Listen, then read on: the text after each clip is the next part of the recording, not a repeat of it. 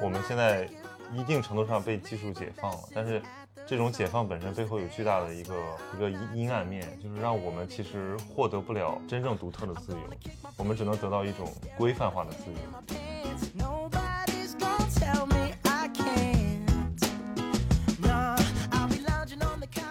所有的技术它都有一个应用场景，如果没有应用场景，这个技术是没有意义的。所以它都会在一个应用场景当中，它才成为一个技术。Oh, yes, I said it. I said it. I said it 'cause I can.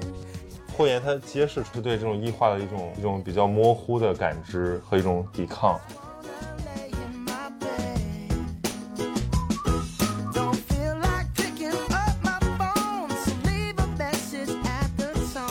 Hello，大家好，欢迎收听本期的闲期。今天我们的嘉宾是狗哥，可以介绍一下自己。我介绍一下自己啊，啊，大家好，我是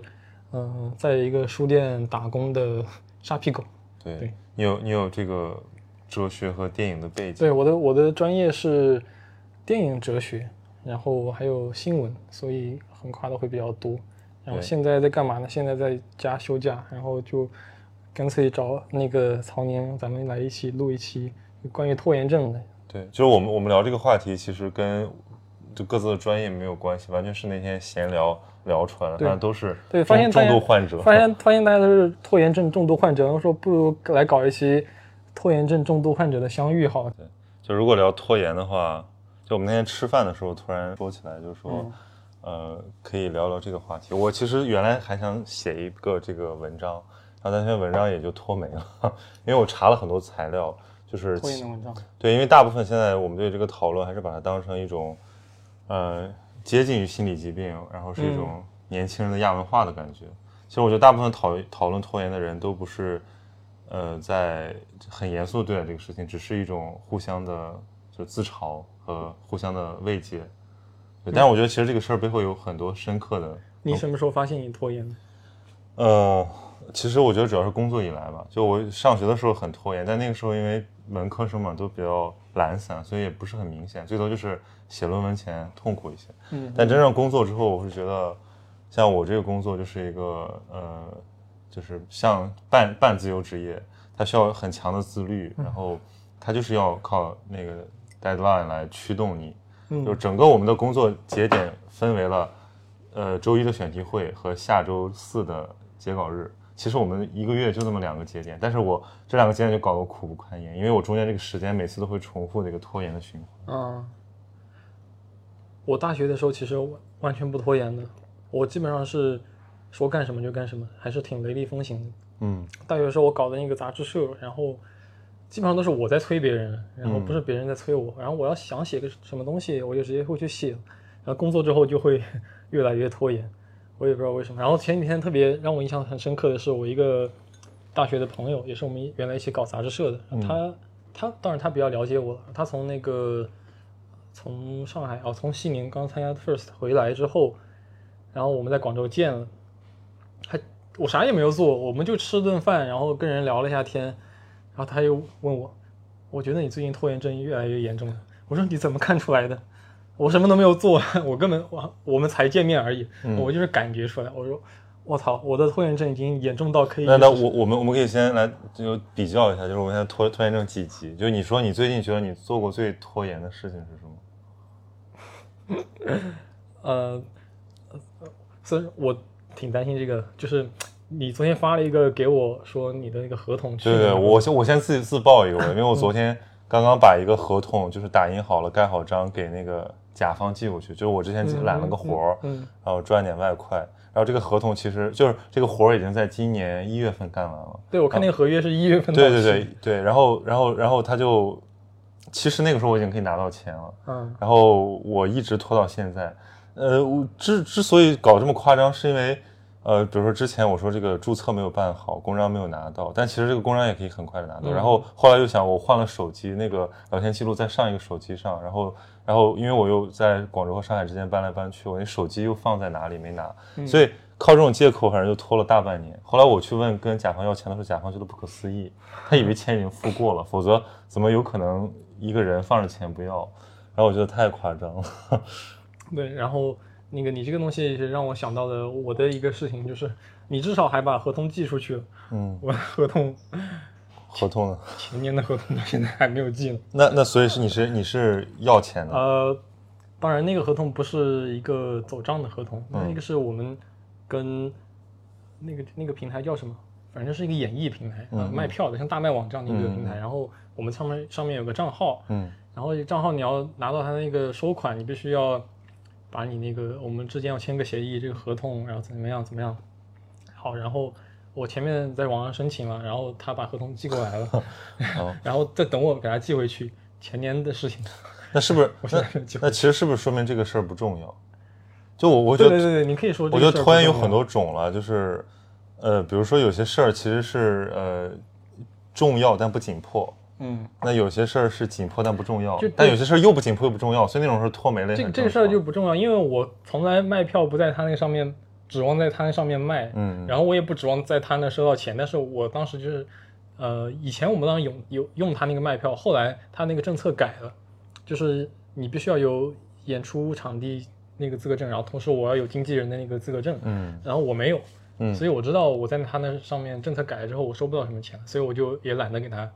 寄回去，嗯，就反正就拖拖拖拖拖没。那这种这种我觉得拖没了也不太会引起你的这种负面。但是我还记着他呢，因为合同还在我办公桌上，那比如有没有那种就是你明知道你要做，然后 有太多了，对太多了。工作的时候，嗯，我想一下，最近有没有什么比较拖？我的反正我的同事都知道我拖延症，拖延晚期了，然后他们比如说要让我 P 个图，嗯。我有时候会给书店去拍一些摄影啊那些东西，让我 P 个图，我知道我马上就可以 P P 完，二十分钟马上就可以 P 完，但是我可能要拖到下个星期，嗯。因为我就想啊，反正二十分钟，我不如先把手上的活儿先给嗯，它干了。我那你手上还有什么活？很多啊，就比如说我可能跟这个嘉宾对接一下，哦。然后跟那个我再有个策划案再做一下，对对对，然后那个啥啥啥那边有个同事有个需求，我再跟他对接一下，然后然后一搞搞搞搞，那个东西无。其实我觉得这一点我们俩很像，就是我之所以我后来都做心理咨询，你知道吗？就是就嗯拖延症成为我的咨询的一个 专门的议题。嗯就因为拖延症会带来很多消极情绪，然后消极情绪反过来加重拖延。然后我觉得我以前也不这样，后来我们就讨论出来一个问题的角度，就是为什么之前没有？是因为之前事儿没那么多。然后自从我比如说工作了之后，然后我自己有些社会活动，我就会接很多事情。那比如说人家加你个微信，拜托你一个忙，那这些事就全成为我脑子里面的，嗯就各种代办事项，对对，代办事项。然后你代办事项，比如说你可能超过十个之后，你就会你会就产生一种反正我也干不完，不如就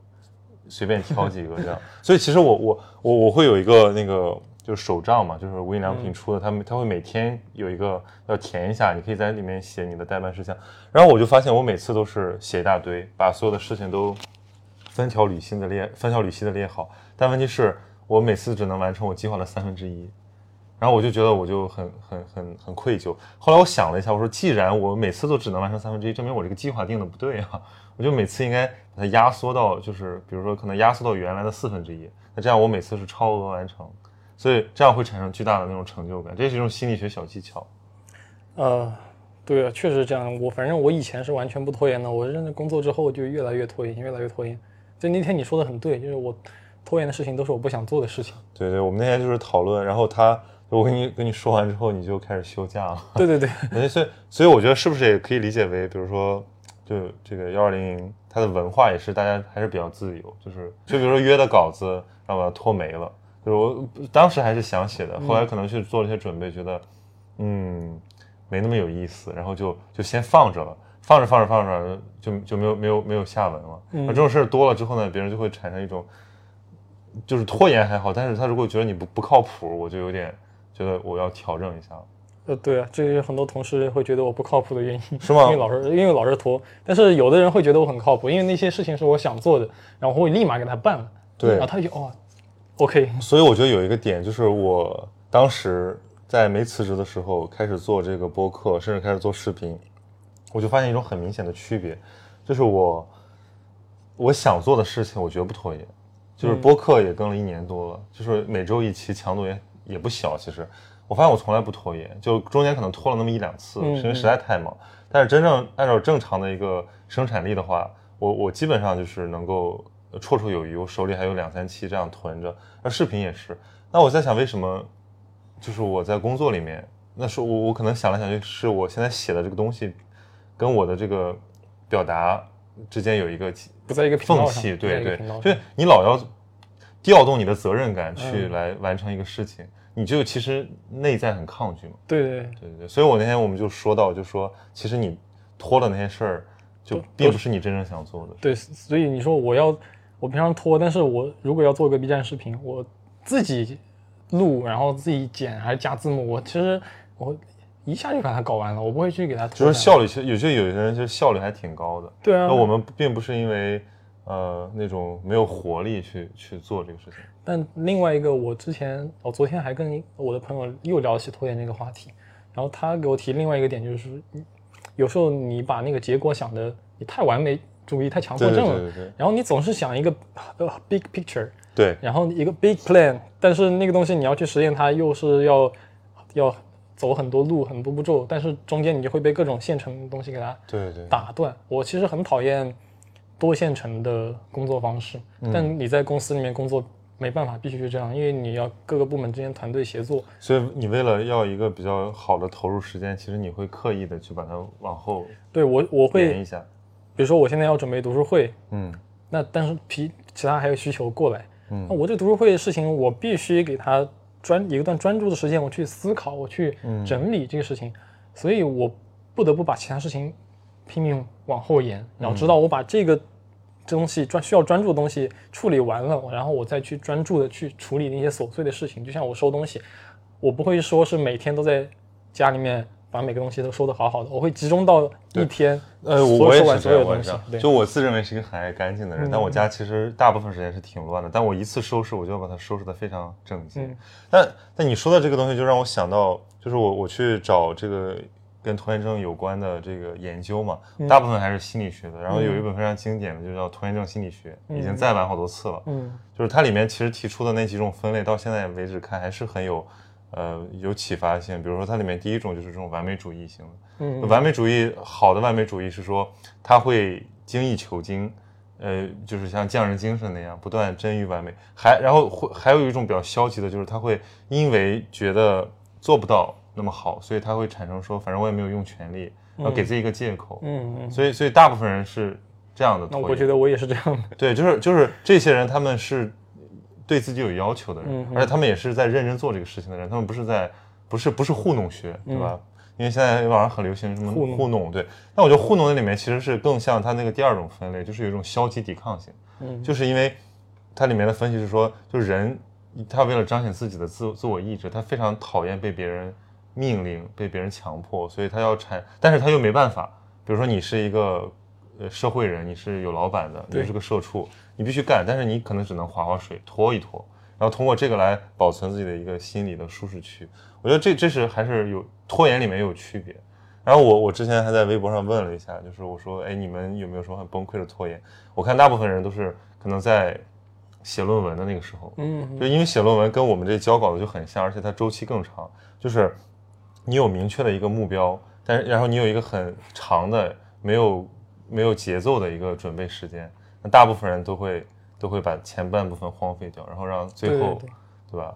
但是我写论文的时候，我反而不拖延。那说明你喜欢你写的对的，我喜欢我写的东西，然后呃，我知道我需要读哪些书，然后会把这些书我都分好，我在哪个时间段读哪些，东西时间对，因为因为你读那些书也很享受，对我也很享受，然后我基本上会比较早的去完成我的论文，然后再留很长的时间去修改。为什么你对你的这个作品很在意。对修改很重要，如果你总是在最后的话，你没有时间修改，你真的就是一坨屎。对对对，就是，所以我我我这次就想提出一个一个一个一个提法，就是我说，就是拖延症其实可以是一种非常积极的事情，嗯，就是它是一个信号，它其实让我们现代人，尤其是都市人，呃，尤其是都市职场人，就是他们在现在的这种呃过度的这种信息曝光之下，有一个潜意识的选择，要提醒你自己什么是你真正想做的，因为很多人都不知道自己到底想想做什么。那他其实可以做反向选择，就你其实你拖的东西，很多东西其实并不是你真正的渴望，尽管它可能在这个时间段对你来讲是重要的，比如说完成你的论文，嗯或者说把你的项目策划做完。但如果你再把时间拉长一点，是不是这个东西对你那么重要？否则你的内在渴望为什么没有被激发出来？就如果从这个角度来想，其实拖延症是一个很好的信号。所以你觉得拖延症它是一种，嗯、扩扩展你思考时间长度的一个战术？呃，我觉得有的时候是，就是比如说我们，我我昨天在想这个话题的时候，我就想到我前一阵子看那个韩敏哲他那个《倦怠社会》里面他的很多提法，就比如说他讲这个现在为什么会出现这种倦怠，啊、这种倦怠是一种过劳型的倦怠，就是这个跟传统的那种疲惫还不一样。比如说汉德克有一个概念，他说叫叫呃目光清澈的倦怠，就指的是那种比如说我们在劳动完了之后产生的一种倦，然后那个其实是非常健康的一种，因为我们可以休息，然后会有很多这种精神活动，嗯就我们比如说结束了一天的劳作，对吧？然后我们非常有成就感，那通过那个可以休息，然后恢复，并且产生一种愉悦感和幸福感。但是我们现在的这种是过度过度刺激，就是它其实是一个按照韩敏哲的概念，就是一个功绩社会，就不不是外界强迫给你很多的事情要做，而是你内在的一个驱动力，你逼着自己做。这不是内卷吗？其实就是内卷，其实就是一个内卷的一个更更细致的版本。比如说，呃，现在大家都是什么做医美啊，然后去嗯健身房，然后去各种各样的兴趣班，或者说去拼各种各样的这种自己的，把自己的生活丰富起来。就是你打开小红书，全是这种东西。可是这种东西是别人逼你做的吗？也不是，它就是一种以你的以你的兴兴趣爱好的方式呈现出来。可是有的时候你你就是很累，你你在跟你的真实渴望之间已经有了很大的距离。这个就是因为我们已经活在一个要不断的通过这种自我要求、自我约束来完成我们的这种社会评价的一个一个一个一个社会氛围里面。但其实这里面比较有趣的一点是，这种内驱力是如何从外部内化到内部的对，这个过程。就是就是他，所以他讲，他说这个这个二十世纪是福柯讲的那种监视性，就是有一个强有一个明显的训，他者，对，对，就是我们是在被一个大的系统规训，但其实我们，我觉得这跟技术的变迁有很大的关系，就是我们现在一定程度上被技术解放了，但是这种解放本身背后有巨大的一个一个阴阴暗面，就是让我们其实获得不了真正独特的自由，我们只能得到一种规范化的自由，嗯就比如说消费主义式的自由，就很多人认为，比如说我们在小红书上选各种各样的体面的生活方式，这不是自由的一个一个一个体现吗？但其实你可以意识到，你之所以能选，这本身都是一个先把框架规定好了的，嗯，对吧？为什么你要去按照那种话语、那种逻辑去去表达你的自己呢？对嗯所以我觉得，那比如说在面对这个这种这种这种压迫的时候，它是非常呃内在的，然后又是非常隐蔽的。而这个时候，其实拖延反而成了一个，我觉得是警戒线，就是有的时候其实你你你是没有力气去做这些事情的。嗯比如说现在有很多人社恐，然后他们就不想去社交，因为社交带来的并不是真正的这种情感交流，而很多时候可能是一种社会比较，会加剧你的焦虑。所以我觉得那种社交、社交恐、社交回避，某种程度上是人的一种自我保护。嗯，对，是但也会出现过度的自我保护。社恐其实是有一点过度的自我保护，对对对。但我是觉得我们好像就是因为已经在城市里面生活了很久，已经习以为常，嗯就觉得这个生生活是值得过的。但它其实可能有很多根源性问题，就比如说这种神经官能症，就大家都每天被大量的这种刺激，这个冲刷，嗯以至于我们就是对于那种深度无聊极其恐惧。对无聊感到恐惧。对，就你你你你根本闲不下来，你一闲下来你就慌，然后你就要不停的去再去打开手机，然后或者说去网络上寻找一些新的刺激，包括生活里的。所以我觉得这个时候，而而且这个这个也为拖延提供了一个温床嘛，就是因为你的选择可以很多。就是以前你想想，他如果只你的生活场景非常单一的话，你没有很多的这个赛道去安置你的注意力。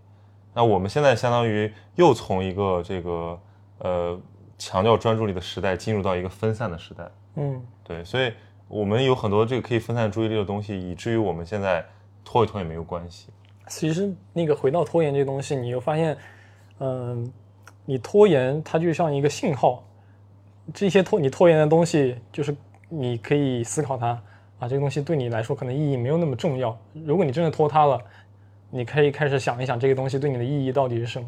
你扩展了你这个思对这个东西思考的一个时间长度，然后到了后面你会发现它其实没有那么重要，那我直接把它卡掉算了。对，但这里面有一个 trick 在于，就是因为就像我们去学习一样，它就是嗯一定是一件痛苦的事情。就是你如果一旦要做一些呃真正的成就，你需要刻意的训练。是，对，但这就但是但是人就是一个好逸恶劳的一个天性，就我们的那个呃，我们总是对这个长期的东西缺乏耐力，对吧？所以我们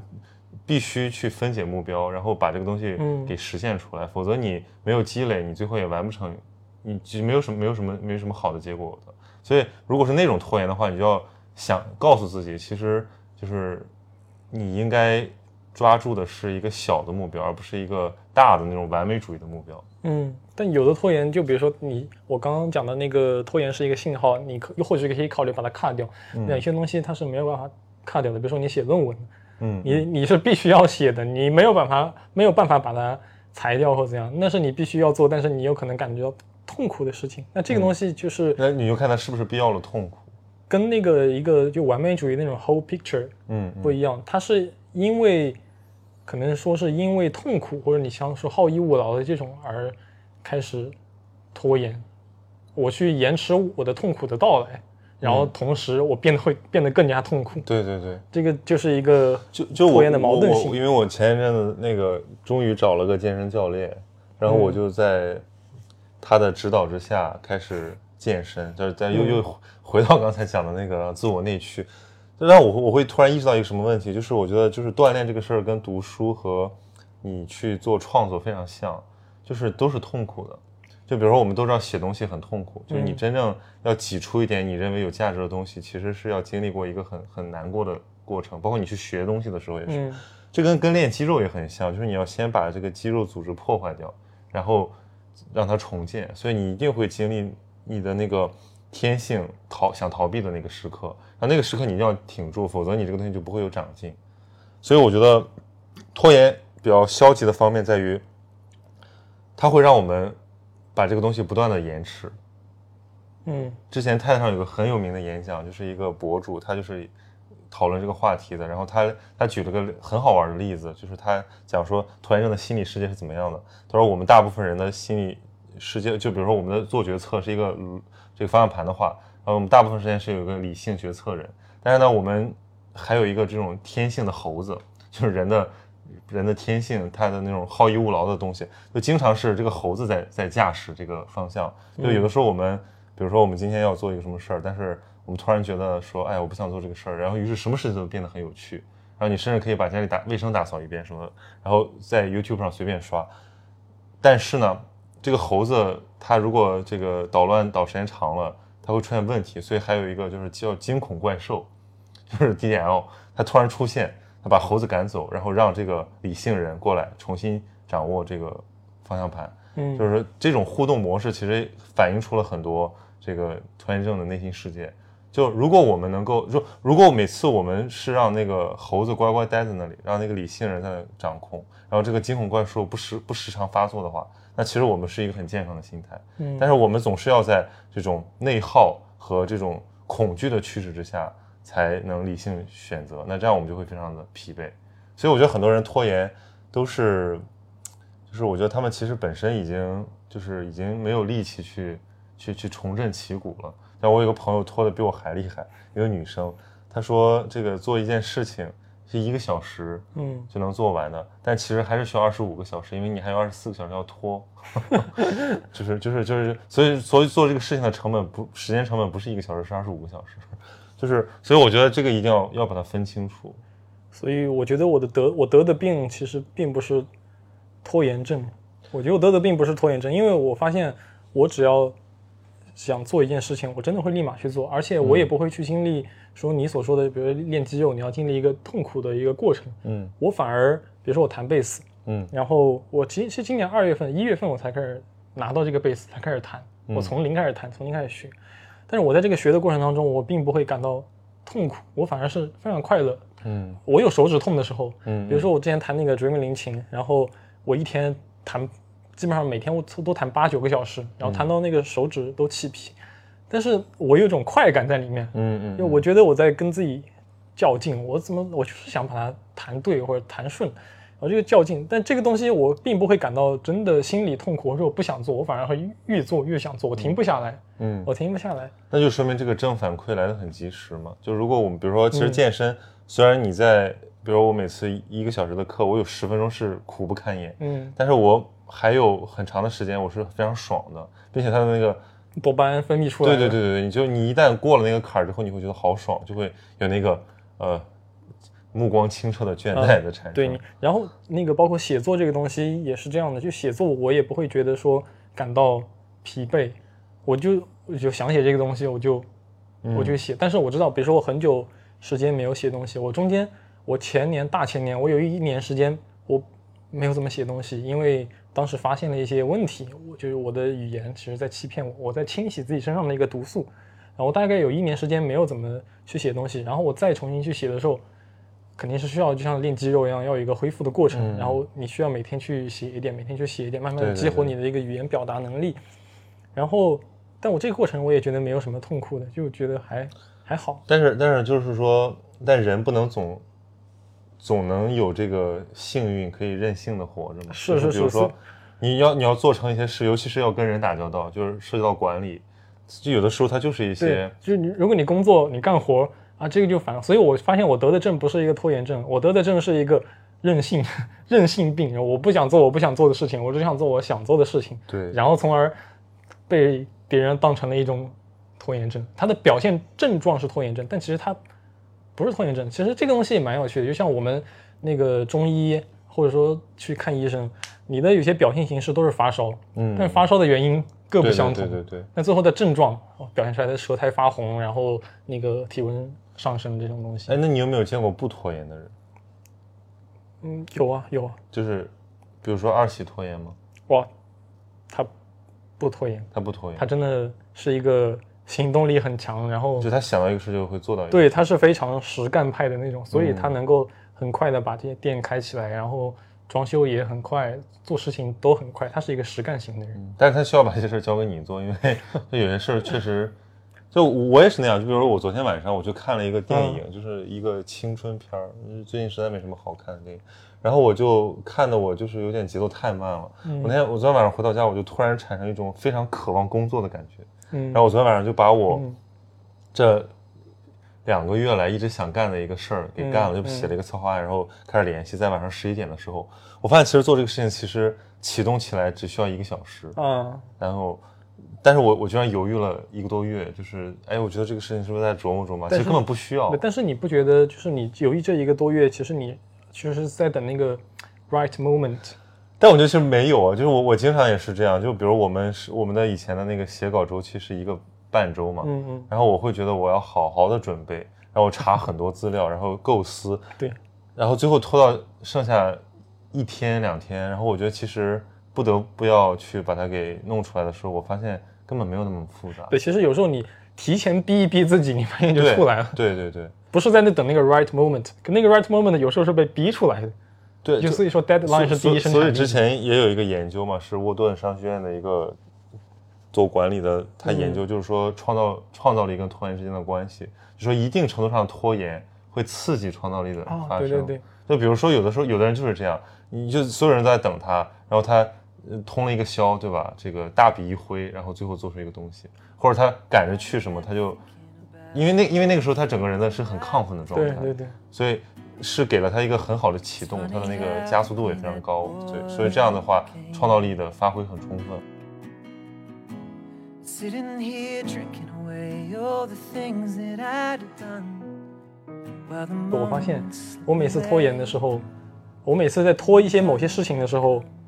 我的另一些事情就做得非常快。对，然后还有另一个，我然后我我还搜集了一些，就是我这几年抗拖的一些小方法。然后有一个也很有意思，是这个人是一个斯坦福的教授，他写了一本书叫《拖延一点又何妨》，它里面提出一个很有意思的理论，就是说拖延可以成为一种呃积极的行动力量，就是这样，就是你可以列一个表，把你认为要做的那个事情写在第一个，然后把其他重要的事情写在后面。就是第一个事情是看起来重要，但其实未必是时间那么紧张。但是因为你不是很想马上做这个事儿，你可以把后面的事儿非常轻松的做掉。嗯，我也经常是这样，就是只要你不做那个最最难的事情，然后你其他事情都非常得心比如说。工作上我要有个很大的策划案，我要写，但是哇，我不想写那东西，对，你先把小的东西，然后然后这时候我做弹个贝斯，然后或者是写个东西，或者或者你哇来效率超高，或者你来了点小活儿，你想，哎，我先把这个啊，对，我先把小那小，然后我搞那些事情的时候，我就非常快，然后非常愉悦，而而且非常有创造力，你知道吗？对对对，就我就忘记了那个大的 picture，然后最后再回到那个大的 picture 在那里。还有还还有一种方法叫这个叫什么癞蛤蟆法则，嗯就是说它的比喻是说，你每天早晨起来吃一只癞蛤蟆，于是你这一天吃的所有东西都会是美味的，就是你上来先做最难的事情，嗯，嗯对吧？你先把那个最恶心的事情先跟他搏斗一番，可能你你又搏搏搏斗了两个小时，你觉得哎呀好无聊，然后我要撤了，然后但是你那个时候你那一天剩下的事情就会变得非常有意思。哎，那那个另有个问题是，比如说这里有堆有一堆葡萄，然后你会先吃最好的还是先吃最坏的？对，就是如果按照我们刚才讲的那种心理，就会把最好的留到最后嘛。啊我小的时候也是这样，就是你会把最好留到最后？会啊、会，就是我我是一个那种就是比较喜欢，就是让它臻于一个完美状态，就是或者说比如说有有一个什么计划，我会做非常详尽的这个准备，然后尽可就还是要追求一点仪式感。然后后来发现这个东西可能有点要命，就是时间不等人。那有的时候你直接直接上手就会就会好一点。嗯，那我有一个非常坏的习惯，就是我跟你反过来，我先把好的给它吃了，嗯，然后坏的我就不吃了。坏的你就不吃了，坏的我就不所以这个这个就是把想做的事做了，剩下事就剩下是不做了。其实这个非常是一个不好的习惯，同时也是一个病嘛，就是呃呃，我有的选，至少我我可以对对对我有的选可以，但有的人大多数人是要把坏的葡萄给它吃掉的，对。就没有办法。但我我就是很坏，就坏的我就不吃了。所以我有一个不好的习惯，就是呃，我吃饭有我我一直在克服这一点，就我吃饭总会剩下最后一点，我不吃它，你不想吃，对，我不想吃，但是我可以，我只要花但你不吃也可以啊。我就要再多花，我就吃一口又不会撑着，然后怎样？哦，就所以只是你你你就是觉得没有必要吃。对我我不知道这个症状是哪儿来的，然后我也在努力去克服这个，我觉得浪费粮食不太好，嗯然后会把它没所以我觉得这个就是这个这也是规训嘛，就小的时候总要那时候也不叫光盘行动，反正就小的时候就是我妈一定会说，哎呀最后一点把它吃掉。有的时候是有点撑，但是就会总觉得，哎这个碗它空的是比较好的，嗯洗起来方便可能。但其实我不吃最后口，不是因为我撑了，嗯，我我也不知道就为什么，是想随便剩一下。对对对，就就我我在克服这一点了，我觉得它不是，但是我发现这个点之后，我觉得它背后肯定是有一些原因的，因为是有些心理问题在里面。所以你刚才说那个东西，就是我第二个论点，就是我说那个拖延其实是一种年轻人的特权。嗯就是因为你很多人还有时间、有选择、有其他的这个项目可以呃分散精力的时候，他才会拖延。你比如说，对于一个垂死之人，对吧？他其实没有什么拖延的意义，嗯嗯，因为因为死亡又又我们都知道死亡是个终结，然后你的那个拖延就显得非常的荒谬。你不觉得拖延是始于富足吗？是啊，就是这样，就是你你可以拖嘛，你有空间，对，你可以拖，包括躺平也是这样的，你可以躺，是因为你可以躺，所以你才躺平。但有的人是没法躺的，因为他背后全是刺，你躺下去你就或者油锅，你躺下去你就熟了。对然后拖延，嗯，哎，刚刚讲了你是可以，你可以躺是吗？然后，我我我突然突然没有就就是就我我跟对你我说你说的这个很对，就是我我刚才想到了，就是比如说你我们看那个托尔斯泰有个中篇叫《伊凡伊里奇之死》，嗯就是一个人他忙了一辈子，然后就做什么公务员，然后他不去思考什么生命的意义，然后直到他不小心从梯子上摔下来，马上要死了，他才突然意识到哦，原来我是真的要死这件事儿，所以一切生活的意义就浮现了，就嗯他为什么活着就活得很真实，然后他就发现身边的人都是活在一种浮华的一种情绪和伪装里面。所以，其实我们如果一想到这个，我们会觉得你的生活可以很真实。如果你把这个真真，如果这就是你的最后一天，或者比如说我们现在假设一个人，一个年轻人，嗯他不幸患了绝症，那他说还有六个月的寿命，可想而知他不会去拖延了，他他还会他会去做一点他认为重要的事情，作为有有价值的事情。但我觉得这个东西跟拖延症它不在一个讨论域里面。对对对，但是就是就是说从人，因为人生是很有限的，如果你把这个时间压缩一下，它的逻辑是一样的，但是因为它这个还是足够长，所以我们可能在这个，比如说我们以一年为为为这个尺度来看，嗯没有这种感觉，我们不会有这种死亡的紧迫感。嗯，我我觉得这个应该不在一个讨论域里面，就是我们不能，我觉得我们不能通过这种压缩时间的紧迫感来之、来来缓解拖延的这个东西。我反而现在突然认为，嗯，拖延这个东西其实是也是加速主义的一个产物。就是要要要让它灭亡，先让它疯狂。就是我们，当然我们的时间节点是越来越快的嘛。嗯我们先从我们，比如说你是一个农民，然后你种庄稼，你的尺度是以四季为单位的，嗯然后你在这个四季当中，你只要赶在比如四月前，你把那个播种撒下去就可以了。你可能有一个月的时间可以去给你播种，或者怎样。嗯，嗯我觉得没有什么就是紧特别紧迫的感觉，嗯还是比较放松的。但是，比如说你在城市里面生活，你的任务是以秒为单位去计算的，你的这个速度会越来越快，而这种加速导致了你不得不去拖一些，你不得不去拖，因为你的你的行因为因为你是受不了了，你的行动力不耐受，这个外部的时间跟你内部行动的时间它是不协调的，对。你必须要达到一个平衡，但这个平衡的过程当中，你就不得不去去去去拖，对 对，就会这样。那个吉登斯他不也讨论过吗？就是说这个现代的开启在于时钟的发明，嗯就是我们有了人工的这个时间刻度之后，其实我们才会把很多零碎的时间给利用起来，包括电灯。电的发明就是让我们有了夜间工作。嗯嗯就如果你刚才举举那个农民的例子，因为他急不了啊，嗯对吧？你你这春种秋收这是自然规律，对你急不了，你急也没有用，所以你对，所以你就会产生很多这种就是像天命一样的感觉，嗯。然后你会尊重这个规律，你因为是跟着自然时间。对，因为你不尊重这个规律，你也依然会，就是你是可能试验过，但是你会你会失败，嗯。但可以可是因为我们现在生活在完全的这种现代性的包裹里面，导致于我们就是可以做很多反自然的事情，嗯。我们就是可以二十四小时健身房，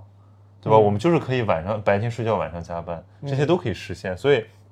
但是我我们的机体又是一个从新石器到现在进化过来，大部分我们内部基因没有改变有的生物的节奏在里面。对对就很多人节律混乱，然后它导致它其实呃没办法适应这么快的节奏，产生了很多你说拖延也好，抑郁也好，或者说这种社恐也好，就我觉得这个可能都是一些呃环境病，就是这些东西本身反映出了你的自然机体和你的生存环境之间的矛盾。这个并不是你心里就说哎我的态度有问题，这这个这个是一个还蛮深刻的一个一个征兆的，我觉得。嗯，哦，我刚刚想到一个，就是刚刚不是卡壳了吗？我说拖延是因为你可以拖，嗯然后我就想到，呃，有什么人是没办法拖的呢？就当你有小孩了之后，对，但那那那你说的这种也是，就比如嗯说你是一个 team 的一份子，然后你是一个家庭的一份子，我认识的很多就父母，他们原来可能年轻的时候是有有拖的，但有了小孩之后，他们立马 不拖了，是吗？因为那个小孩你必须得给他喂奶，对对对。你必须要给他那个哄他，必须要在合适的时间给他找合适的学校，比如说那个你要给他找一个幼儿园，对。以前上学就很麻烦嘛，你必须要提前一年去找收集信息去寻找，你晚了你赶不上，最终遭殃的是你对。是你小孩。所以人也这个东西有一个蛮好玩的地方，就是我自己的事情可以拖没问题，对。但如果是我爱的人，我的爱对人受到或者你比如对我的，感觉就是以前我我是我给人打工的时候，我就觉得说哎拖一拖没关系，后果是别人承担。嗯那比如说我现在这边自己创业，那有的事儿你你拖一拖这个事儿就没人干，大家都是等着你推大家，你要是不先发这个力，那这个嗯事情就没有进展。然后那你拖了一阵你觉得说不行，还是得硬着头皮上。所以我觉得就是包括爱啊，包括责任，这些都是外驱嘛。还是责任对责任其实蛮重要，就是你当你有这个责任之后，你你对你的爱人爱人负责，你对你的员事业员工负责，对对对你必须去做这些事情。但是另外一个点就是义务性的东西，就比如说我是一个员工，我反向推，老板给我派一个活，我可以拖，嗯我当然是有义务去完成这个工作，他给我钱，但是这个义务并不会去促成我把这个事情给他立马做完。对我有义务，但是我却并不对此负责。对，这是一个很典型的组织嗯组织学话题，就是韦伯也讨论了，就是科层制是效率很高了，但是它会带来很多目标替代。就本来我们说我们，比如说假设我们经营这家书店是为了创造一个文化空间，然后那这个创始人的发心是这样，然后大部分员工也是为了这个呃目目共同的愿景进来的。但后来做很多具体的事情的时候，它就是变成别的事情，嗯他的感受就跟这个东西之间的链条链条变太长了。嗯对，所以所以有的时候要要重建这个链条，就是让他感觉到说，哎，我跟这个愿景，就是现在企业文化最喜欢讲的嘛，目标、愿景、价值观。画饼画饼，对，就是就是说，我的这个行为跟我们的愿景之间有什么关系？嗯你这个东西必须要非常真诚的给理清楚，否则大家的工作就是没有意义。就是脱节的，你是你的员工都是被异化的那个。对，因为因为因为我们刚才我还举到一个拖延的一个条件，就是我们现在非常细密的这种社会分工，嗯嗯就正是我们每个人都像一个螺丝钉了之后，所以我们会对那个做事的这个意义产生很强的怀疑。对，因为是你你只是做你这个格子间的事儿，然后你看你看不到你的生产结果，对对生产结果它是一个大家拼起来的东西，你跟那个生产结果离得太远了。对，所以你拖就拖嘛。对，我让我想起来那个之之前有一个蛮有蛮出名的纪录片叫《坏血》（Bad Blood）。啊，我看过对啊，那个，他他那个其实也是蛮典型的。那个老板他有一个非常大的 picture，但他的员工其实就是做那种实验室螺丝钉的事儿，然后问到他们到底最后再做出什么样，他们其实给不出任何的信息来，所以他们之间的信息都被咔咔咔咔打断了，他们员工之间无法得到有效的沟通，因为最后组装是。他可能另拿到另一个部门去组装，然后这个部门组装完又拿到这个部门去组装，所以这也阻断了这些员工之间连接的可能，他们没办法去发现他们这个项目背后的真相到底是什么。对对对，这个就是他这个 Bad Blood 这个项目为什么得以为为继变成一个巨大的骗局。对巨大的骗局得以形成的一个原因。这个其实，如果你这样的话，我们再再再再稍微发散一点，就是比如说，为什么我们好像很多这种关于统治、关于社会治理的一些原则早就已经很明晰了，但是为什么好像人类社会的组织好像历史在重演，嗯。它会犯错误，就是因为一个巨大的共同体，它一旦涉及到人和人的关系的传递，它就有信息差。就我们刚才讲的这个问题，嗯。就他每个人说我拖一拖，或者说我我我不尽责，我这个成果也不显著，或者是由别人来负担他的代价，这个然后风险是不对称的，就是我可能是一个决策者，但是我所制造的风险是由别人来承担的，而且我可以全身而退。那这样的话，大家都不会按照那个最好的标准来做这件事情。对我只有做合格及格线就可以对，就出然后出现很多损耗，然后损耗反过来就是问题的积累，最后可能以崩溃的形式修正这个系统。所以这样下去，你会觉得 OK，那历史的演进就是这个样子。这这，然后你发现这个才是规律，就像黑格尔说的，对吧？无法从历史中吸取教训，才是历史给我们最大的教训。就是你一旦意识到，我们并不是因为不通事理才失败的，而是因为我们涉及到这种人和人的互动之间有这样的隔膜，对吧？这是一些我觉得这个可能要诉诸于我们的技术，就如果技术升级了，那局面就会改变。比如说像之前有很多研究这个当现代政体跟印刷术之间的关系，嗯包括现在的网络对于政治生态、对于社会形态有很大的冲击，就信息传递方式不一样了嘛，很多那个沟通的成本的损耗被被被直接给消消灭了，所以就会出现新的局面。所以我觉得这个东西就只能观察，你你不可能靠理念来呼唤。但其实你刚讲的技术是一个蛮重要的东西，就是技术，呃，我们所说的加速主义嘛，嗯它是一个技术加速主义和资本加速主义的联合。你刚讲到的一个技术引爆产生一种变革，它就是技术加速的那一面。大家大家都希把这个希望寄托于这个技术，但如果真的只有技术加速的话，呃，还好，我觉得它是一个比较就是你有待观察的东西。但是它跟那个资本的这个加速主义连接连接在一起了之后，就会就会很变态了，因为资本它是追求这个斜率的陡那个那个叫什么斜率的指数级增长，对指数级增长，你必须要这个越来越高，越来越高，这样的话我才会有钱去滚得越来越快，越来越快。那这东西再连接起来以后，这个技术加速就是变成了为资本加速而服务的嗯，一个手段。我们去消灭了这种沟沟沟通之间的间隙，是为了什么？是为了这提高人效，是为了提高公司效率，然后去赚取更多的就比如说举个例子好了，就是之前我也写了一个东西，就是来讨论这个社区的电商，嗯。就是比如说现在什么美团、京东，嗯。什么叮叮叮当买菜，都是要去在就是其实说白了，有消灭小卖部和菜市场嘛。嗯你把这个全部都给电商化了，嗯然后之前的官媒也他也做出很多那个评论，但我觉得里面缺少了一些技术视角，就是我们为什么要做这种技术，就是它到底带来了什么，它的利弊是什么？优势很明显，对吧？它可以用资本的逻辑来给你重塑你的生活，变得更方便，你可以不用出门。嗯但是呢，它的损耗非常的大，而且隐蔽，可是很隐蔽隐蔽很很惨痛。比如说，我们失去了菜市场，我们失去了社区，我们失去了互动。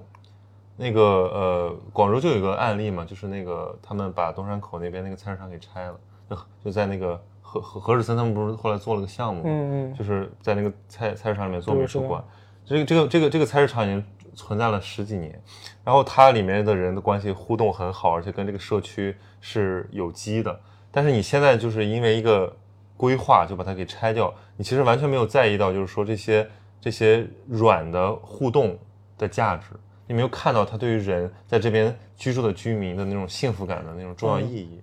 那其实我们放到这个社区买菜也是这样，就是那年轻人当然可以图方便，他他不想他不想见人，但你比如说对于很多这个老居民来讲，对吧？他他每天买菜，他不仅仅是去消费，他其实是要打招呼，他其实是有点社交属性在的，甚至他要出去透口气。而且对于一个年轻人来讲，这也是他融入当地市民生活的一种很好的方式。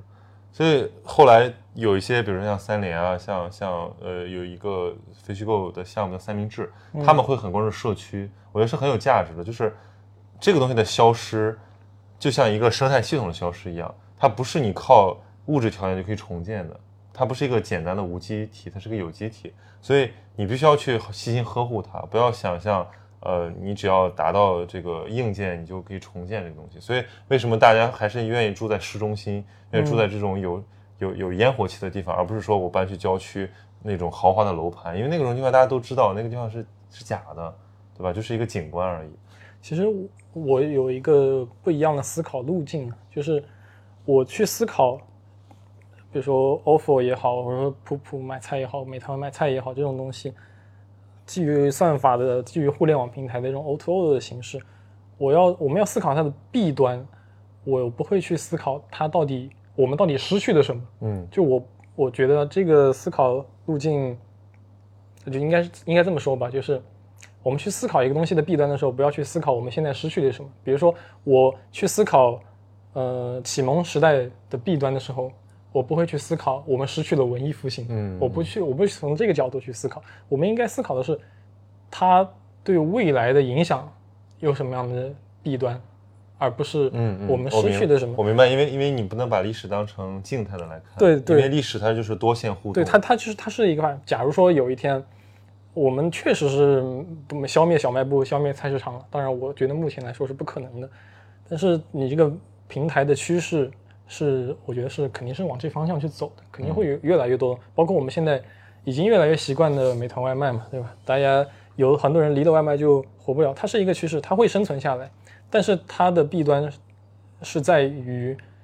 算法，对，其实我明白你这个意思，就是说嗯你要去，比如说我们对抗，我们不能，我们不能，我们甚至不能用对抗的心态去面对这种资本的渗透。比如说你说我要回复田园牧歌，你做不到。如果你要回复，你只能变成一个封闭对，系统。我不会说我就想要回去那个社区的时代，那个菜市场的时代，只只能只能是说，比如说我们以发展的眼光来看，就说互动对于你的这个新的互联网生态也很重要，所以你其实要去在这个上面去去投加互动，去加互对动，对对然后第二个是那个，其实最终回到的一个核心就是你这个东西对人的关怀到底在哪里对其？实是这个意思。你的算法、你的技术一定要有人的东西在里面，你不能完全是交于数据。其实最简单的就是说，比如你一个算法平台，或者说你政府做什么决策的时候，你考虑你有没有先去调研啊，对吧？你有没有考虑就是什么对对人的体验很重要？嗯这个其实是设计的一些应有之义，对吧？但是现在这个我只能说我们的这个技术的逻辑或者资本的逻辑还是很粗糙，嗯或者它的它的那个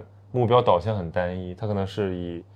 扩张是以流量为为为主导的，那么其他东西它可能暂时搁置。可是随着我们的发展，这些东西会变得越来越重要，对，因为因为你这个流量的竞赛马上就进入平台期了，你到最后你只会就是人家为什么选你呢？比如说同样的是文旅地产项目，人家为什么要去阿那亚呢？对吧？是因为阿那亚那里面的文化活动非常的真实，嗯，体验很好。那你的那个地方如果没有这些东西，你看起来好像都差不多，那体验不一样，消费者会用脚投票。所以发现我们在讨论现在出现的一些新的技术的一些现象的时候，我们的批评的点最终还是会回到就是呃一个不是我们失去的什么，而是它这个东西有没有人，有没有落实到人身上，对，这个东西还是服务到人的嘛，最后还是要服务到人。因为因为反正我我也不赞成这种人文和技术的简单的二元对立，嗯但我也并不赞同那种技术中立论者，他们他对们说技术无善无恶，因为技术确实它作为一个人的发明物本身，它好像看起来没有价值取向，可是它有倾向，对这个东这个东西其实是一个很虚伪的辩护了，技术对对对对对，但是但是这个就是大行其道啊，因为现在的嗯。这你可以看到所有的这种技术精英，他们很多人还是持有这种观点，所以我觉得这个部分呢，也是由于呃一部分的声音，比如说人文知识分子或者说这种公民，他们把这个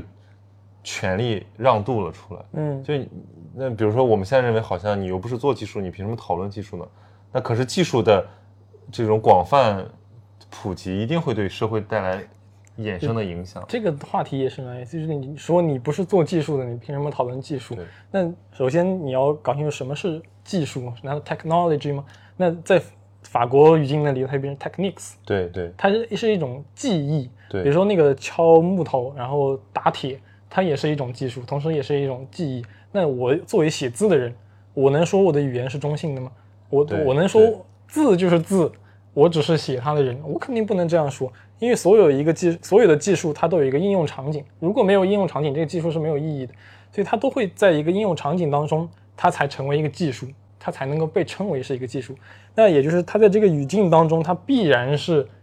是有一个，嗯，可以把它叫做一个存在位，然后这个存在位又是受其他的东西影响，它跟这个东西影响会多一点，跟那个东西联系会少一点，那它就必然某拥有某种倾向。对，Go back for anyone.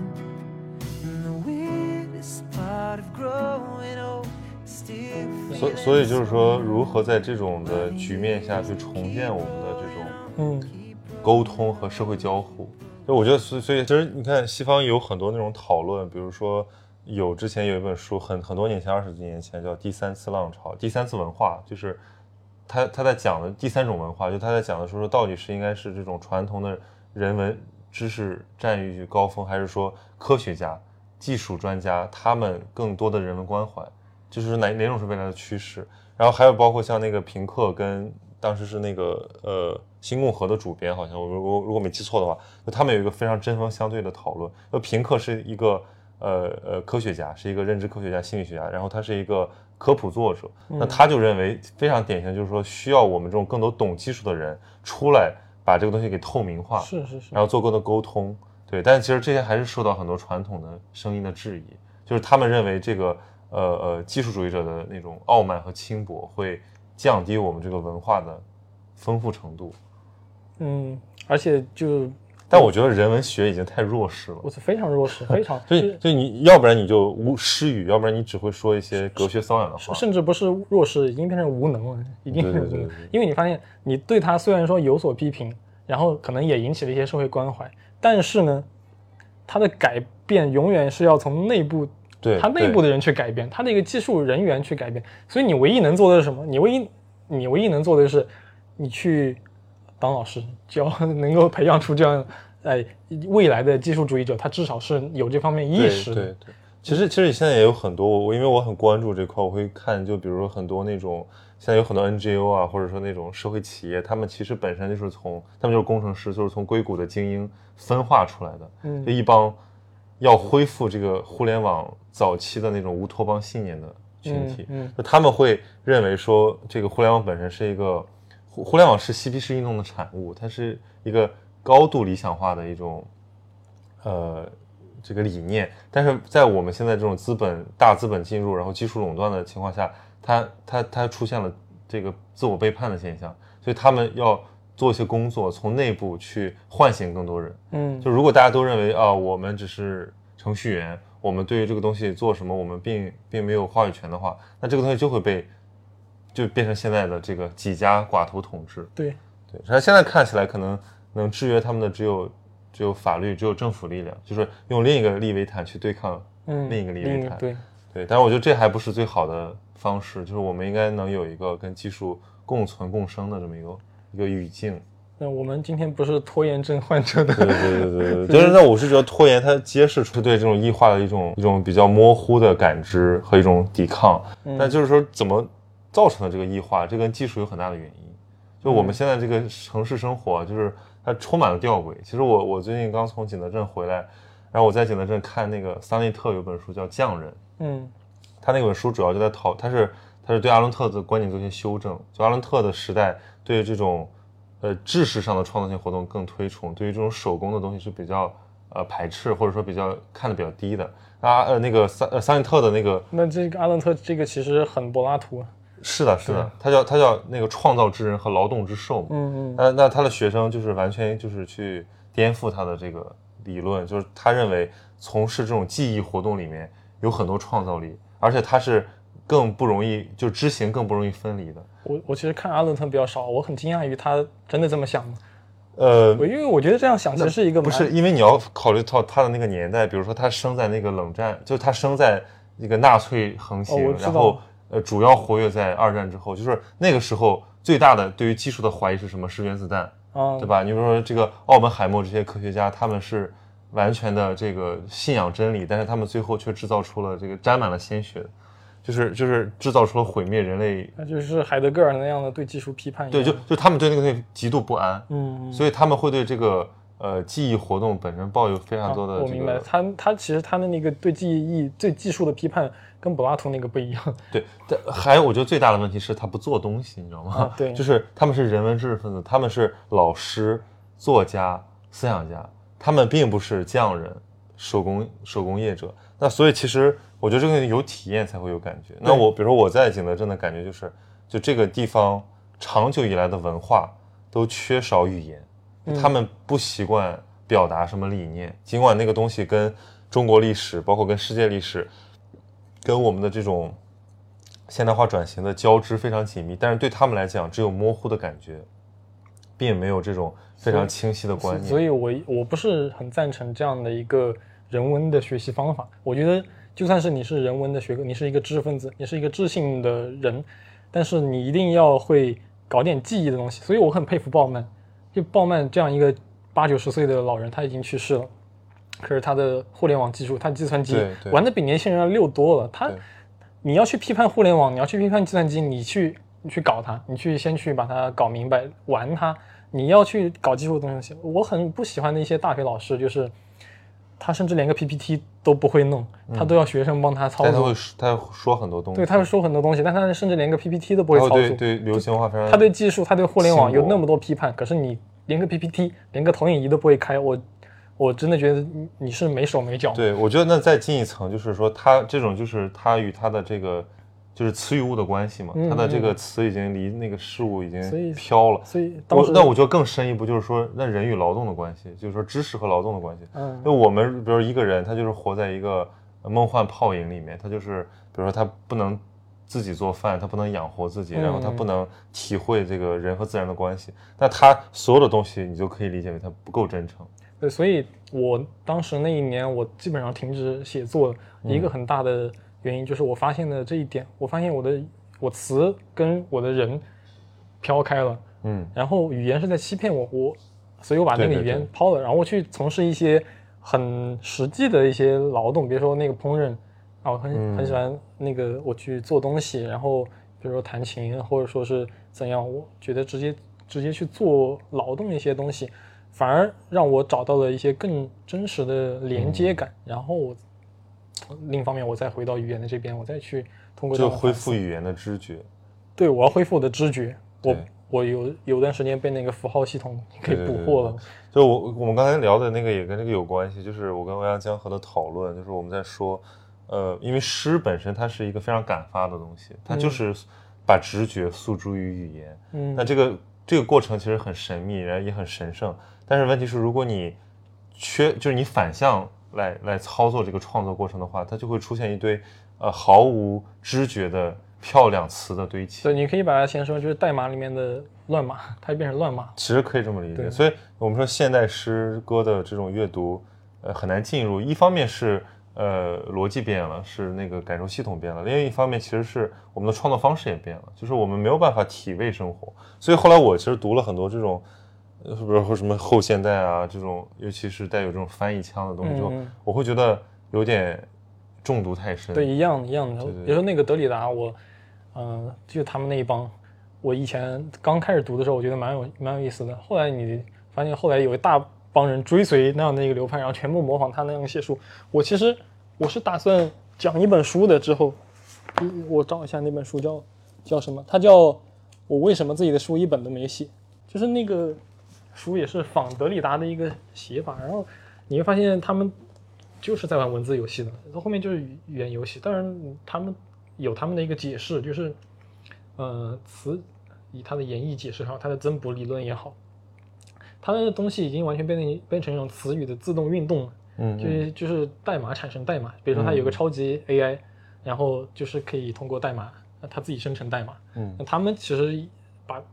人降格了，他把自己成为了一个超级 AI，他把自己嗯成为了一个人工智能了。我觉得后面再看这些东西，我觉得少点意思，因为带不带给不了我更多新的东西。他我知道你这样，我知道你要说什么，我知道你要表达什么，我也知道你要表现出你那个理论的增补理论、演绎理论，你想表现那些东西。现在你在玩那些东西，呃，我没啥。所以我觉得就是，我如果我们只从文本的角度来讲，就是我觉得后面我会觉得对话录是一个很好的一个思想拓展空间，啊，对话就是因为因为你在对话里面，其实这种自我的生成游戏它会受到限制。嗯，就如果你一旦你自己玩嗨了，对方没有理解到，那个对话是进行不下去的。反正对话要建立在一种就是差异性上，建立在他者嗯我我和你之间的这种差异上，所以，呃，有的时候我会觉得，即使深邃的思想，也可以在对话录里面找到它最适合传播的一种。这个其实就是很古希腊了，又回到古希腊那是的个，就是柏拉图斯他们的这种对话的形式，对话才能产生那个什么，应该说外，你说外部的东西，你说的差异的东西才能够进来，不然的话，其实你很容易陷入到一个自我循环、自我论证。我先有了一个观点，然后我自己论证我自己，这样一个这个循环所以我们过程中。多说一句，我觉得就比较好的播客，它应该是一个对谈播客，嗯它既不是一个采访，也不是一个自述，因为也有很多那种。呃，还是比较有名的啊，我们就不说是谁了，就是他们会做一些这种自己讲东西的，嗯呃，我觉得那个东西它有一些价值，但是问题是它嗯，也可以，但是你也可以找人对话。对对，就是就是它是两种东西，就是它会陷入到它它逻辑自洽，首先，嗯那它会陷入到自己的一个语境里面，呃，但这个时候是少了思想的碰撞，嗯嗯。就是也也蛮可惜的，就是他不不会轻易改变自己的这些立场，而且而且，我觉得还有一个蛮重要的，就是就是传统媒体跟现代媒体的一个区别。传统媒体你在杂志上写一个文章，你看不到读者的反馈，对对对就，很难。但是你现在，比如你做个视频，你做个播客，弹幕对吧？呃，弹幕出来了，评论评论出来了，哦，一下子你看，我操，这些人怎么这么有才？就他其实能够提供给你一些比较新鲜的其实这个就是思考材这还。是技术里面蕴蕴蕴含的巨大的这种自由和解放，我觉得。嗯，对。我们不是要回到拖延吗？我们还需要回到拖延吗？已经聊嗨了。所以，所以不是你觉得你觉得就是那，比如说你要怎么与拖延共处呢？就是其实我今天想了整个主题之后，我会觉得说，我不去对抗拖延了。我在网上搜了一下，我在什么嗯豆瓣，豆瓣还有专门的抗拖小组，嗯然后我在知乎上搜了一下，在 B 站上也搜了一下，我发现所有关于拖延的话语，可以说百分之九十九都是说我要战胜拖延，我要对抗拖延，我要克服拖延。嗯嗯但后来我会意识到说，这个就好像我们那天讨论的，就是你只是在，就是我只是在帮你解决问题，但我不问这个问题产生的更更大的途径，所以我会觉得说，这种抗击抗对抗本身是呃非常浅薄的，嗯，它不能真正帮到其实你，你你越对抗它，它成长的越厉害。就是就是不是你会你会你会扭曲啊，你会就在想说，我为什么要这么累，对吧？我、嗯。我我其实是内心已经感觉很不好了，但是我还要去克服，它里面还是充满了各种的自我谴责。那你接受你你你怎么去接受？我觉得我接受，比如说我其实我觉得我辞职，嗯呃，创业、自由职业，这本身就是一种拥抱它的方式。嗯就我这三个月以来都非常的闲散，嗯就是我没有任何压力，然后我在靠之前的这个呃积蓄过日子，嗯嗯然后我会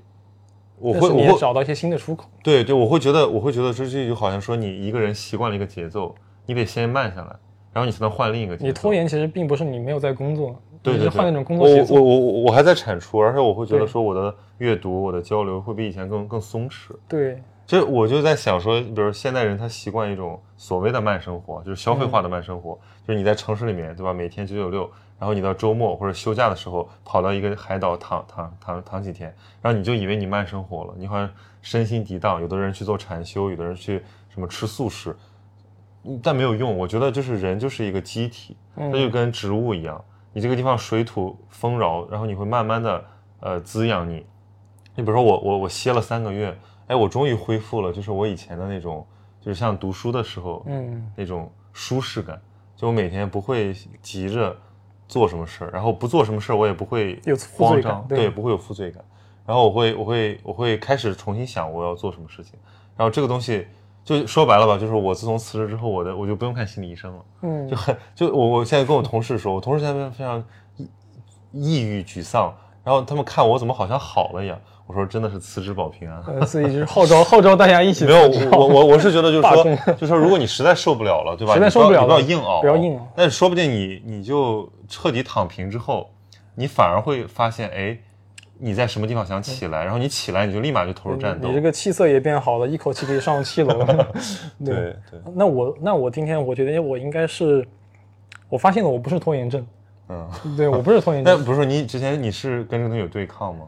我之前没你有说我怎么又拖了？我没有对抗，只是别人老是在说我，那你会你会你会觉得不好意思，你也不会觉得不好意思。我会有点不好意嗯。思，但是但是我还是还是会拖，但是就我发现了拖延只是我症状，就是我的发烧的症状，但是我的我的内里是任性，我性格里面的任性，嗯，而且我接受我这种任性的性格，我知道我是这样的人，而且我打算继续任性下去，我不不打算改变它，因为我干嘛要去理那些我不想做的事情呢？我不想做我就不想做，对，那对我我之后还是会继续这样，早点拒绝。所以所以其实我们这个拖延的节目一点都不拖延，就从我们对啊对啊，那天聊完天之后，然后就直接直接说咱们就然后你就休假了如果我们真的是一个重度拖延患者的话，我这个这期就是拖没了。但也不一定啊，这期什么时候上？我觉得，所以所以证明我们不是拖延症，而且我觉得拖延症也不是，呃，就拖延症跟抑郁症还是有很多区别的。嗯。就抑郁症有很多生理指标，嗯。就是抑郁症更像一个病理化的一个疾病，但是拖延症它很多时候还是存在于我们情绪和这个就是情绪管理问题吧，我觉得。嗯嗯。所以，所以，呃，把它给病理化呢，有的时候也像一种自我掩饰，嗯，就是说，哎，我有拖延症，其实这个症在在医学上，在精神精神医学上没有没有这个病，就这只是我们的一种流行文化，流行文化。那那蛮有趣的，就是这个。好，我们现在在这儿聊得非常开心。嗯那真正体现出能不能拖延的一个点是，这期节目啥时候剪出来？对我之 前之前我之前在微博上发的时候，我说那聊拖延症，他说那这期节目会有吗？就包括说很多人很多人就讲的很好玩，说他为了克克服拖延症，他去买那个拖延心理学，嗯结果那书一直没看。对 对对。那那真是，那比如说这一期节目，那回去剪的时候又是啊，整理素材又是个所以，所以我觉得分工也会带来很多积极的，比如说，并不是我自己剪，啊。就我的所有音视频是有人帮我剪。那我是自己剪，然后我还要自己上字幕，对，就是上字幕是非常就累的会就会你会你会损耗一点你做这个视频的那个，所以热情所以我们并不是在鼓励大家就是完全的任性和这个呃抗拒他者。嗯其实说白了，你是有一个很好的节奏之后，合作会带来更多的这个嗯能动性。就比如说，我觉得跟一个呃志同道合的团队一起工作，嗯，然后人都会变得更积极。对团队团队，如果这个团队是对的，人是对的，对，反而会和真的很正向的一个能量。包括其实有的时候我我自己做读书会，我是为了想说我自己，呃，倒逼自己把这个书读得更好。啊，对我也是这样，对对，因为你要自己读这个书，你可能你读完随便就了，读完了，我就不精读了，我也不去整理了。因为你要你要讲，你要做 pre，你要对跟跟大家互动，你要跟人家讲明白这个书到底是干嘛的，你必须自己去整理、消化，把它吃透才行。你不仅要吃透这一本，你还得吃透那其他的文献那些资料。然后这整个过程当中是一个你非常非常好的学习的过程。对。那录到这儿可以说是很鸡汤了。啊，然后我我最后说一个，还有一个很很小的小方法，说很多年前看到的，我当时觉得不可思议，嗯就是他是说美国一个大妈，她发明了一种拖延抗脱的方法，然后叫什么五秒火箭启动法，好像是，就觉得很搞笑。然后，然后你会觉得听起来像一个笑话。就他说，你每次要拖延的时候呢，你就不管你什么时候的拖延，什么事情，你就会在心里默数五个数，然后想象自己像一个火箭要发射一样，然后你数完那五个数之后，你就立马去做。就是那个一种心理暗示疗法。它其实是，就是它是一个一个间隔，就是因为我们的拖延里面有很多是被恐惧驱使的，就是这个恐惧是对于你不想做的那个事情的的的的的抗拒。然后这个恐惧在那个拖延心理学里面，它有很多大家可以去看啊，就是说他说人类这个恐惧感比你就是这个东西是我们的内生的一个基因，就是说人类很容易感到恐惧，嗯然后有的时候它是比你的那个理性要更快的，所以有的时候我们想起个事儿，我说啊也不想干，那不想干并不是你经过理性思考说你不想干，是你有一个潜意识在抗拒它。然后你现在倒数五个数，或者说你现在去深呼吸，你是屏蔽掉你的那个恐惧，你是要把你的那个理性的那个系统给夺回来。所以这样确实有用。我有时候就就比如早上不想起床嘛，嗯晚上玩玩手机，你要一直玩，你可以玩玩两个小时。然后你不如干脆就是深呼吸三次，然后立马起床。其实是相当于在你跟你要做的这件事情当中再插入个抑制物、抑对对对，抑制的东西，就是就是，我觉得就是场景启动的问题。就嗯比如说以前为什么说，呃，什么学生喜欢去图书馆学习，或者说我们要需要一个工作室，它并不是说我们只有在那个地方才能好好的工作，其实在哪都一样。但是它给你一种暗示，就它其实从比如说以前我从家到图书馆那个过程，嗯就会屏蔽掉很多东西。它其实是这样，就是你要你是 A，然后你要到这个 B 点，然后我从 A 到 B，我会造成一个无限延迟的一个对对对状态，但是我这时候再变加一个 C，我现在我的任务是什么？我的任务是从 A 到 C。我的 A 到 C 很简单，然后再从 C 到到 B 也很简单我就说在中间插一个？你就像你是继站你是火箭嘛？对，之前也有人跟我 介绍过这个方法，就是你在你想要做一件事情，但你拖，你干嘛？掐自己，掐自己，嗯你掐自己一下，你然后立马去做那个事情，掐自己一下。如果你不想立马去做，你再掐自己，那就会通过这个方式去对抗自己拖延。但是这个东西太对抗性了，我觉得它不是一个长久治，疗的。其其其实最好的是形成习惯。就比如说我我我我也在准备的时候，我也回想了一下，我就是我见过最不拖延的人，一个是我的一个前老板，就是嗯他陪我一起去做那个就是街头的访谈，嗯。他帮我做，因为我我做不完了，我们就是做做一些那种底层，嗯。然后我呢是谈一个小时回去说啊，今天已经谈了四个了，已经非常累了，然后呃非常有成就感了，那我就明天再整理录音什么，然后结果一拖拖了一个星期，结果他呢是当天就把他那两个给整理出来了，嗯。然后他说他以前做事也是也是这个样子，然后还有一个就是那个熊浩，嗯也算算我老师吧，就是那熊浩也是一个很神奇的人，就他说他已经形成了一种习惯，叫叫今日事今日毕，就是他是那种、他有点强迫症了，我觉得他不做完不舒服，他然后我说你不觉得这个事情放放再做，然后现在做些别的事情，你觉得更更悠闲吗？他说不会啊，他说你不觉得把这个事早早做完，然后在那儿等，你不是很难受吗？对。对，所以所以这个就是长期的那种习惯积累造成的差异。那我妈其实也是也是这样的，如果我她不立马去做那个事情，她会很难受。她觉得今天有事儿没做完，她就很难受，她一定要把今天事儿做完。对，但是我我觉得就是要有一个平衡，因为拖延本身它是一种，呃，我觉得就是说说冗余和闲暇吧，嗯，它是它是一个创造力的，对，思想总是诞生于闲暇之中。对对对，你不能就是如果你什么东西都是快速的，像那个接活填填，满了不行的，对你必须要有空隙。对，就是有些延宕吧，就是、嗯就比如说我们就如果出去走的时候，我们都会有那种感觉，就是如果你去打卡景点，那你其实会损失掉很多乐趣，嗯但有时候比如说迷路或者说闲逛，反而给你带来一些新鲜感和难忘的记忆。嗯，其实我觉得生活也是这样，就是你不能太拖，但是你也不能太赶。就是尼采所说的，真正的思想总是诞生于散步之中，所以多去散步。 Swore I'd never be like them. But I was just a kid back then. The older I get, the more that I see. My parents aren't heroes, they're just like me. And loving is hard, it don't always work. You just try your best not to get hurt. I used to be mad, but now I know. Sometimes it's better to let someone go. hadn't hit me yet. The older I get, I used to wonder why, why they could never be happy. I used to close my eyes and pray for a whole nother family where everything was fine. One that felt like mine. I swore I'd never be like them. But I was just a kid back then. The older I get, the more that I see. My parents aren't heroes, they're just like me. And loving is hard, it don't always work. You just try your best not to get hurt. I used to be mad, but now I know. Sometimes it's better to let someone go. It just hadn't hit me yet. The older I get.